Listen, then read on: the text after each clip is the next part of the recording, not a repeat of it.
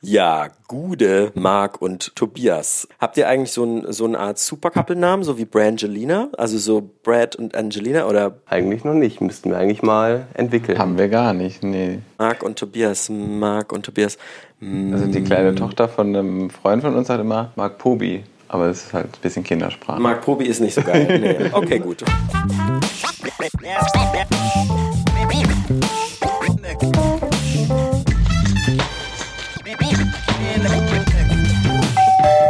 Liebe Nachbarn.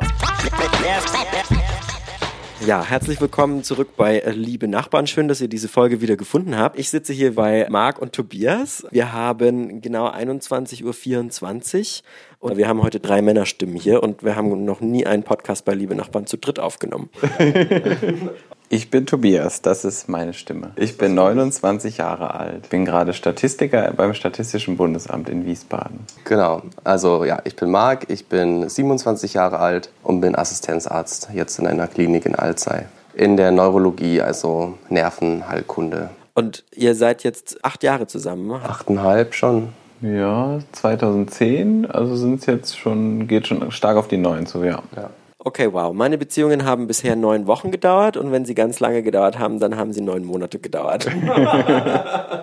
Wisst ihr noch von äh, euch beiden, wer von euch beiden den ersten Schritt gemacht hat? Das war ich. Naja, also, also eigentlich hat keiner von uns den ersten Schritt gemacht, sondern das haben Freunde von uns für uns getan. Ah, ihr wurdet verkuppelt. Ja, also quasi, sozusagen, ja, kann man schon sagen. Und dann, also, hast, also dann haben wir einfach miteinander gesprochen. Es war jetzt nicht so, als hättest du zuerst mit mir gesprochen. Aber es ging schon so ein Funkchen mehr Initiative von mir aus. Okay, das müsst ihr vielleicht unter, untereinander dann Ja, klären. doch, ein Fünkchen mehr, dem würde ich zustimmen. Ha. Und ihr wohnt jetzt hier am Bismarckplatz. Ich habe es gezählt, genau vier Häuser weiter. Wie lange wohnt ihr jetzt hier schon zusammen? Also zusammen seit Oktober 2017. Da bin ich hier eingezogen, aber Tobi wohnt hier schon länger. Genau, ich wohne so seit Sommer 2016 hier. Okay, das heißt, ihr habt eigentlich gut, sagen wir mal, sechs, sieben Jahre eine Fernbeziehung geführt, richtig? Genau, wir haben uns hier kennengelernt. Also ich komme ja aus Mainz, habe in Mainz studiert. Marc kommt aus Dietz an der Lahn, wer es kennt, in der Nähe von Limburg an der Lahn. Haben uns in Mainz kennengelernt. Und dann ist Marc zum Studium nach Antwerpen gegangen für sieben Jahre. Ne? Ja. Ja, genau. Ja, also es ist sehr viel schöner zusammenzuleben. Also das haben wir uns ja auch die ganze Zeit gewünscht und war nicht immer leicht, auf die Entfernung eine Beziehung zu führen. Und ich war sehr glücklich, als wir zusammengezogen sind und es gab eigentlich seitdem auch nie irgendwelche Probleme. Man hat ja schon so Bedenken, wie ist das, wenn man auf einmal die ganze Zeit aufeinander hängt, aber das war gar kein Problem bei uns. Das heißt, ihr habt noch keine synchronisierten Kalender auf euren beiden Handys. Doch. Ich wusste es. Aber jeder hat auch noch seinen eigenen, auf den der andere auch gar nicht zugreifen kann. Genau. Also ist dann so, wenn man, wenn man sich dann zusammen verabredet, muss man doch noch mal miteinander kommunizieren und nicht nur äh, den Kalender, den synchronisierten Kalender anschauen. Ja. Genau.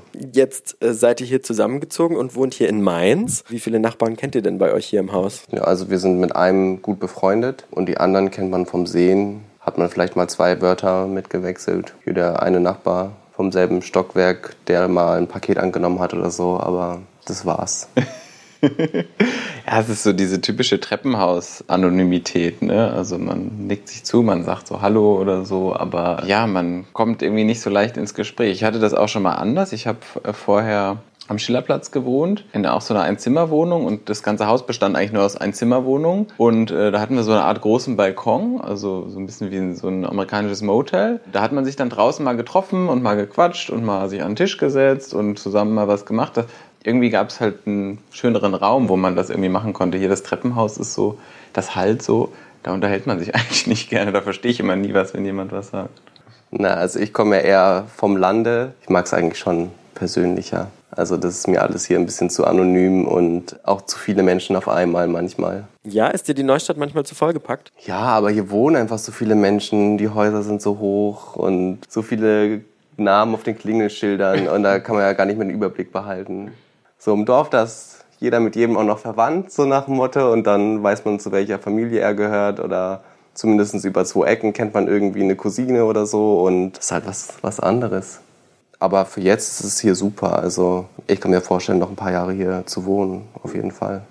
Jetzt hast du gesagt, du hast Kommunikationswissenschaften studiert und ich habe gelernt, dass du auch schon zu Gender geforscht hast. Gender würde ich es nicht nennen. Ich habe mal zusammen mit einem Dozenten, als ich noch Masterstudent war, haben wir mal eine internationale Studie gemacht zum ja, wahrgenommenen Meinungsklima unter homosexuellen Männern weltweit. Die haben wir auf so einem ganz großen schwulen Dating-Portal gemacht. Und dann haben wir die halt gefragt, wurden sie vielleicht schon Opfer von Mobbing, ob sie geoutet waren, also ganz verschiedene Aspekte so des, des homosexuellen Lebens. Und da hatten wir quasi so den Gay Happiness Index und dann konnte man sagen, hier Island ist ganz, ganz grün, ganz toll alles. Ne? Und dann in den Staaten, wo man es schon so ein bisschen erwartet hätte, war es eher so ins, in die rote Richtung. Da haben wir so einen Index gebildet. Wer hat in Deutschland gerade so beim Thema Vorurteile und Gewalt abgeschnitten? Kannst du dich noch erinnern? Es ist ja jetzt schon ein bisschen her. Also da müsste ich nochmal genau in die Daten reingucken, aber Deutschland war so war eigentlich ganz gut. Deckt sich das so mit eurer Wahrnehmung, was euer Umfeld angeht? Also habt ihr schon als äh, schwule Männer, gerade wenn ihr als Paar unterwegs seid, Diskriminierung erfahren? Das ist eigentlich eine bescheuerte Frage, wahrscheinlich mit Sicherheit schon oft genug, aber. Ja, also so eine offene, starke Diskriminierung doch sehr selten. Ne? Also das ich muss jetzt an, an das Phantasialand denken. Richtig, und da waren wir in dieser, wie hieß die, Hollywood-Bahn? Ja. Genau. genau. Das ist also, ne, da fährst du einfach nur ganz langsam durch so eine Welt und schaust dir irgendwelche Sachen an und dann hatte ich, glaube ich, nur den Arm um Tobi gelegt und auf einmal kommt so eine Hand von hinten und wirkt mich und flüstert mir ins Ohr, äh, wenn du das noch einmal vor meinem Kind machst, äh, schlage ich dich tot. Na, dann sind wir da ausgestiegen und das waren halt, äh, ja, leider ein bisschen Klischee. Das waren ähm, Ausländer, eine ausländische Familie, die dann da total die Szene gemacht haben. Und das war schon, also das war ja schon richtige Gewalt, die man da erfahren hat. Wobei er dann hinterher ziemlich klein mit Hut war. Ne? Ich habe ihn dann ziemlich rabiat auch angegangen, also äh, verbal. Ne? Ja. Und dann äh, ist er dann ganz schön verduftet. Ne? Also ja, das war so aus dem Hinterhalt quasi. Und es war, ich hatte wirklich immer nur den Arm um dich gelegt. Es war echt nichts, nichts mehr. Also es war total lächerlich. Die Stunde danach hast du wahrscheinlich gezittert, ne? Ja, ja. Also genau, in dem Moment selbst war man total schockiert. Also ich, also ich habe ja nicht damit gerechnet. Es war auch dunkel da, mehr oder weniger. Ne? Das heißt, ich habe versucht, mich dann umzudrehen, habe da auch niemanden erkannt. Dachte so, hä, wer sitzt da hinter mir? Keine Ahnung. Ja, habe ich die Leute erst erkannt, als wir dann wieder im Hellen waren. Das war schon ein ganz komisches Gefühl. Also, mhm. das war schon, da hat man sich schon sehr unwohl gefühlt. Und im Nachhinein dachte man dann auch häufig so, ja, hätte ich doch mal direkt die Polizei einfach gerufen. Ne? Sowas kann einfach überhaupt nicht sein, dass der überhaupt einfach so davon gekommen ist. Ja, eben mal in dem Moment dann so ein bisschen hilflos. Ne? Man dachte so, okay, was mache ich jetzt? Bin hier jetzt in diesem Park. Keine Ahnung, wie funktioniert das jetzt hier? Rufe ich jetzt die Polizei und dann kommen die hier in den Park oder so? Und man denkt dann auch so, okay, jetzt will man erstmal raus aus der Situation. Ne? Ja, also im Zweifelsfall ja, möchte, bin ich auch eher jemand, der sich dann zurückzieht aus der Situation. Ne? Ich möchte das nicht gerne eskalieren lassen. Wobei ich also auch dann im Nachhinein oft denke halt so, ja, man hätte doch mal irgendwie mehr Krach machen müssen und da irgendwie lauter werden sollen. Aber in so Situationen selbst bin ich dann auch jemand, der deeskalierend ist. Das war, war auch da im, in diesem Freizeitpark damals so ein bisschen, dass ich dann doch ein bisschen ungehalten wurde. Ne? Und ähm, glaube, das wäre ich jetzt noch umso mehr, gerade auch wenn es vielleicht nicht nur mich betrifft, sondern auch dann Marc. Ne? Also ich glaube, wenn uns das jetzt so in Mainz passieren würde und das wäre jetzt nicht ein 3x3 Meter Schrank, ne? also man muss ja noch ein bisschen seine Chancen immer abwägen, dann würde ich da schon auf jeden Fall laut werden und gerade in Mainz äh, hilft es vielleicht auch. Ne? Mainz ist eigentlich eine weltoffene Stadt. Ne? Also ich glaube, da hat man auch schnell paar Leute auf seiner Seite. Also. Ja, das ist immer so die Frage. Ne? Ich weiß nicht, ich würde euch gerne gleich fragen, wie ihr das in Mainz empfindet. Also ich bin da wählen gegangen damals, bin über den Goetheplatz gelaufen und das eine war der Adilettenproll und danach kam die Cappuccino-Muddi, die mit ihrem Kind an uns vorbeigelaufen ist und uns dann irgendwas nachgerufen hat von wegen auf offener Straße und dass ihr euch nicht schämt. Beide übrigens deutsch. Wie fühlt ihr euch in Mainz? Wie ist das, wie ist das Feeling so? Ja, also vielleicht hm, weiß nicht, ob wir jetzt unbedingt am Goetheplatz auch Händchen halten rumlaufen würden. Also es sind oft, glaube ich, so ein bisschen auch so unbewusst. Ne? Also das hat man leider ja als schwuler Mann heutzutage auch noch, dass man so einen unbewussten Schutzmechanismus irgendwie hat und in manchen Gegenden, wo man sich halt dann nicht so wohl fühlt oder Goetheplatz hat vielleicht jetzt auch nicht so den besten Ruf. Ne?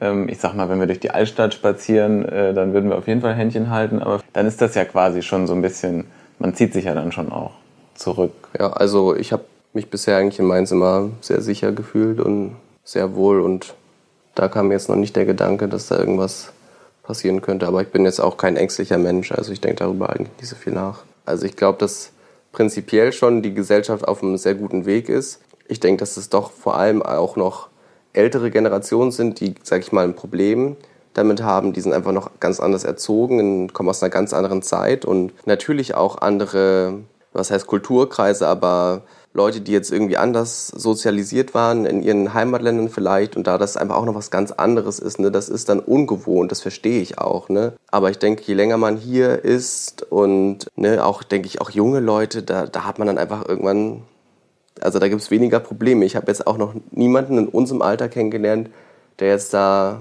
wirklich offenkundig ein Problem macht, also. Da sind wir fast schon beim Thema Politik. Es klingt so latent an. Und dafür haben wir auch eine Rubrik. Ich frage Sie, Herr Dr. Kohl, nehmen Sie die Wahl an? Herr Präsident, ich nehme die Wahl an. Ja, Herr Präsident, ich nehme die Wahl an. Herr Präsident, ich nehme die Wahl an.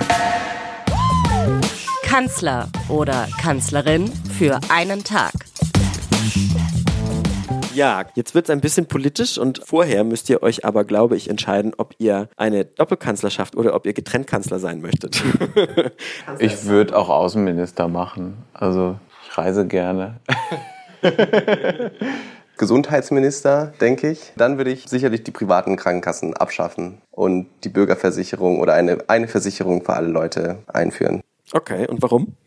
Weil es ein Zwei-Klassensystem ist in der Praxis und in der Theorie und ich das scheiße finde.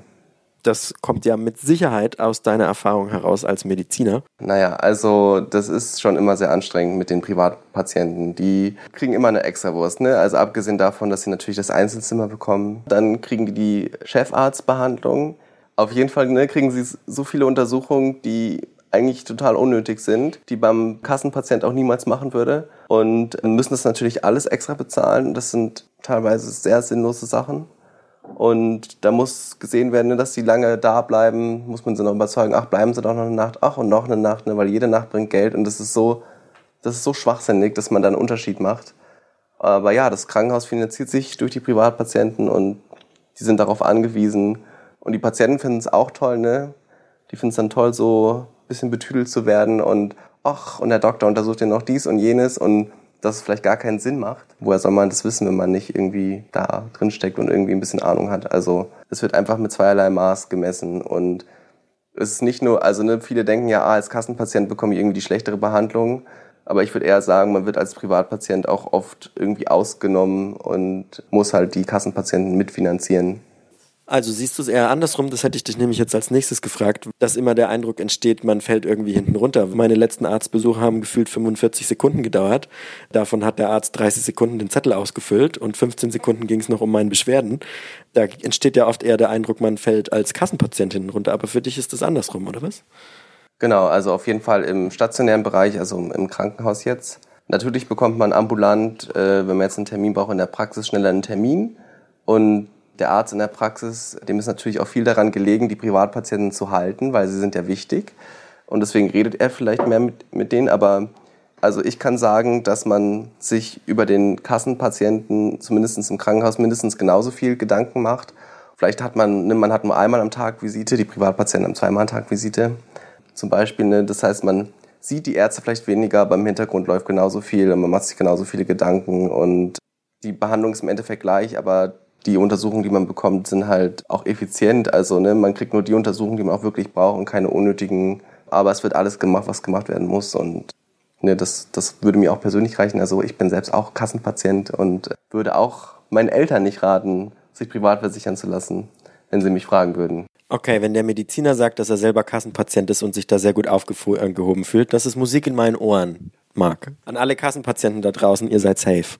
Macht euch keinen Stress. Ich denke, dass es da, wo ich arbeite, eigentlich ganz gut läuft und dass eigentlich schon noch der, also dass der Patient wirklich im Mittelpunkt steht. Natürlich gibt's viele Sachen wie auch Kosten, über die man nachdenken muss, auch teilweise leider, aber andererseits ne, haben wir den Luxus, in einer Gesellschaft zu leben, wo jeder irgendwie Zugang hat zum Gesundheitssystem. Und dazu gehört halt auch, dass es irgendwie Kontrolle gibt über die Kosten, ne, dass die Kosten nicht explodieren. Dafür können wir jedem Menschen eigentlich ja, eine gute Behandlung anbieten. Das ist schon sehr viel wert, das ist nicht selbstverständlich gutes Schlusswort für diese Rubrik.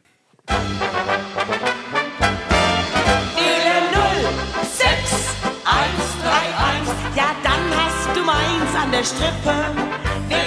Mense Gebabbel. 131 und einen aus unserer Sippe. Menser Gebabbel heißt diese Rubrik. Menser Gebabbel. Babbelt ihr gerne menzerisch?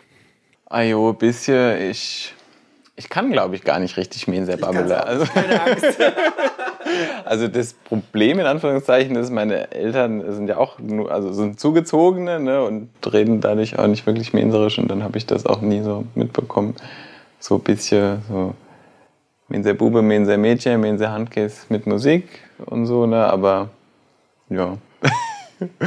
Ah, Ach so, also das heißt, das ist dieses typische, die Eltern kommen nicht wirklich selber aus dem Ort, deswegen wird zu Hause nicht menzerisch gesprochen und deswegen bist du auch nie so richtig sozialisiert worden in diesem Sprachduktus. Ja, ich habe quasi Migrationshintergrund, ja, also hessischen Migrationshintergrund. Und das als Außenminister. Einen schwulen Außenminister mit Migrationshintergrund. Das hatten wir, glaube ich, noch nicht. Wenn euch diese Folge gefallen hat, denn das hier ist das Ende dieser Folge, schreibt mir gerne, was ihr scheiße findet, was ihr gut findet, warum euch diese Folge gefallen hat oder eben nicht. Das könnt ihr in den Podcast-Apps eurer Wahl tun, auf dem elektronischen Endgerät eurer Wahl oder ihr schreibt mir einfach bei Instagram at liebe Nachbarn und dann würde ich sagen, bis nächste Woche.